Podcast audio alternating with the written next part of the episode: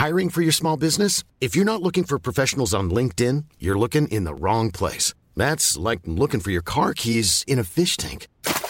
LinkedIn helps you hire professionals you can't find anywhere else, even those who aren't actively searching for a new job but might be open to the perfect role. In a given month, over 70% of LinkedIn users don't even visit other leading job sites. So start looking in the right place. With LinkedIn, you can hire professionals like a professional. Post your free job on linkedin.com slash people today.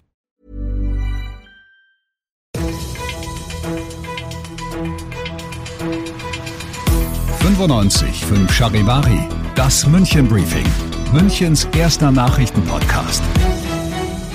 Mit Christoph Kreis und diesen Themen. Aufatmen für Zehntausende Münchner Schüler, die Maske im Klassenzimmer kommt weg und Heimspielpremiere für den FC Bayern in der Champions League. Ich freue mich, dass du auch heute bei dieser neuen Ausgabe wieder zuhörst. Ich erzähle dir in diesem Nachrichtenpodcast ja jeden Tag in fünf Minuten alles, was München heute so bewegt hat. Das gibt's dann jederzeit und überall da, wo es die besten Podcasts gibt und jetzt um 17 und 18 Uhr hier im laufenden Programm.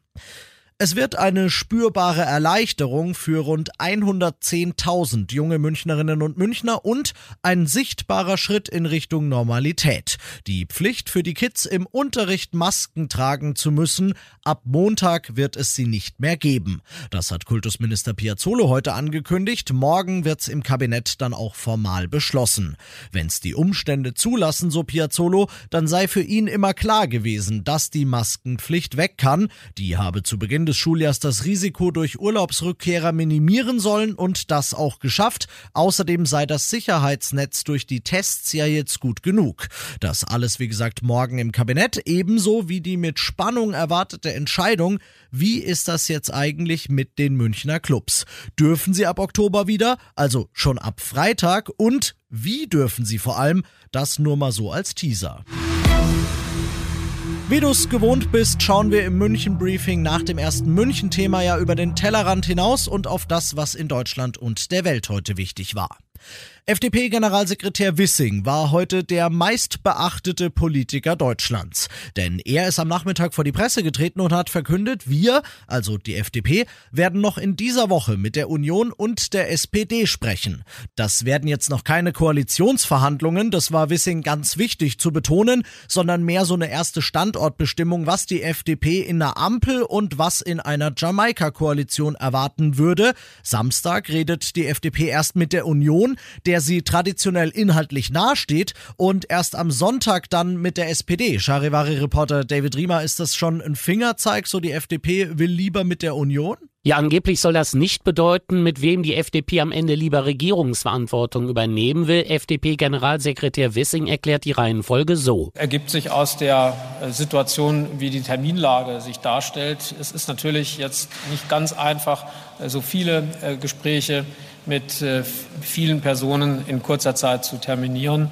Wir sind zu dieser Reihenfolge entsprechend gekommen. Aber nach wie vor gibt es zwischen FDP und der Union die größten Schnittmengen. Auch das hat Wissing nochmal klargestellt. Die Unterschiede, was Themen angeht, sind zur SPD und den Grünen nach wie vor groß. Ja, apropos Grüne, mit denen redet die FDP ja nicht erst am Wochenende, sondern schon seit gestern. Schließlich braucht sie ja für egal welches der beiden Dreierbündnisse beide.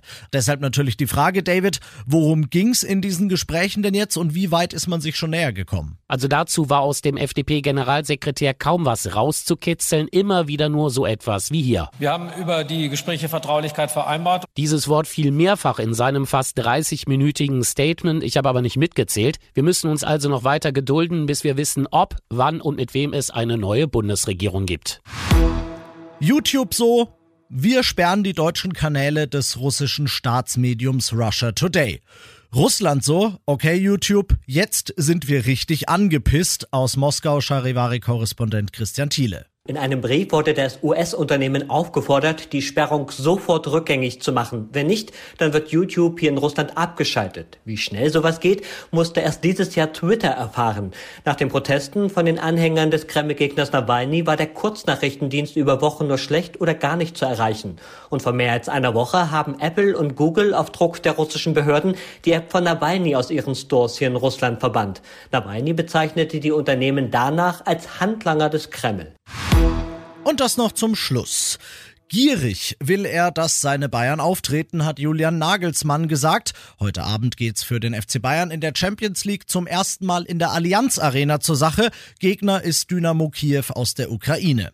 Klar, die Topform Bayern, die wollen da gewinnen. Frage ist allerdings, ob's wirklich so viel Gier sein muss, wie einer von Nagelsmanns Co-Trainern das gestern beim Abschlusstraining vorgelebt hat. Der hat seinem Chef nämlich beim Jonglieren erstmal sauber mit offener Sohle auf den Knöchel getreten.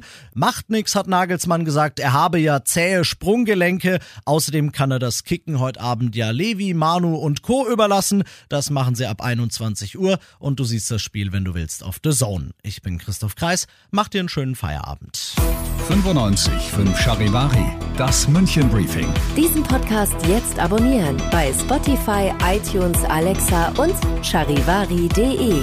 Für das tägliche München Update zum Feierabend. Ohne Stress, jeden Tag auf euer Handy.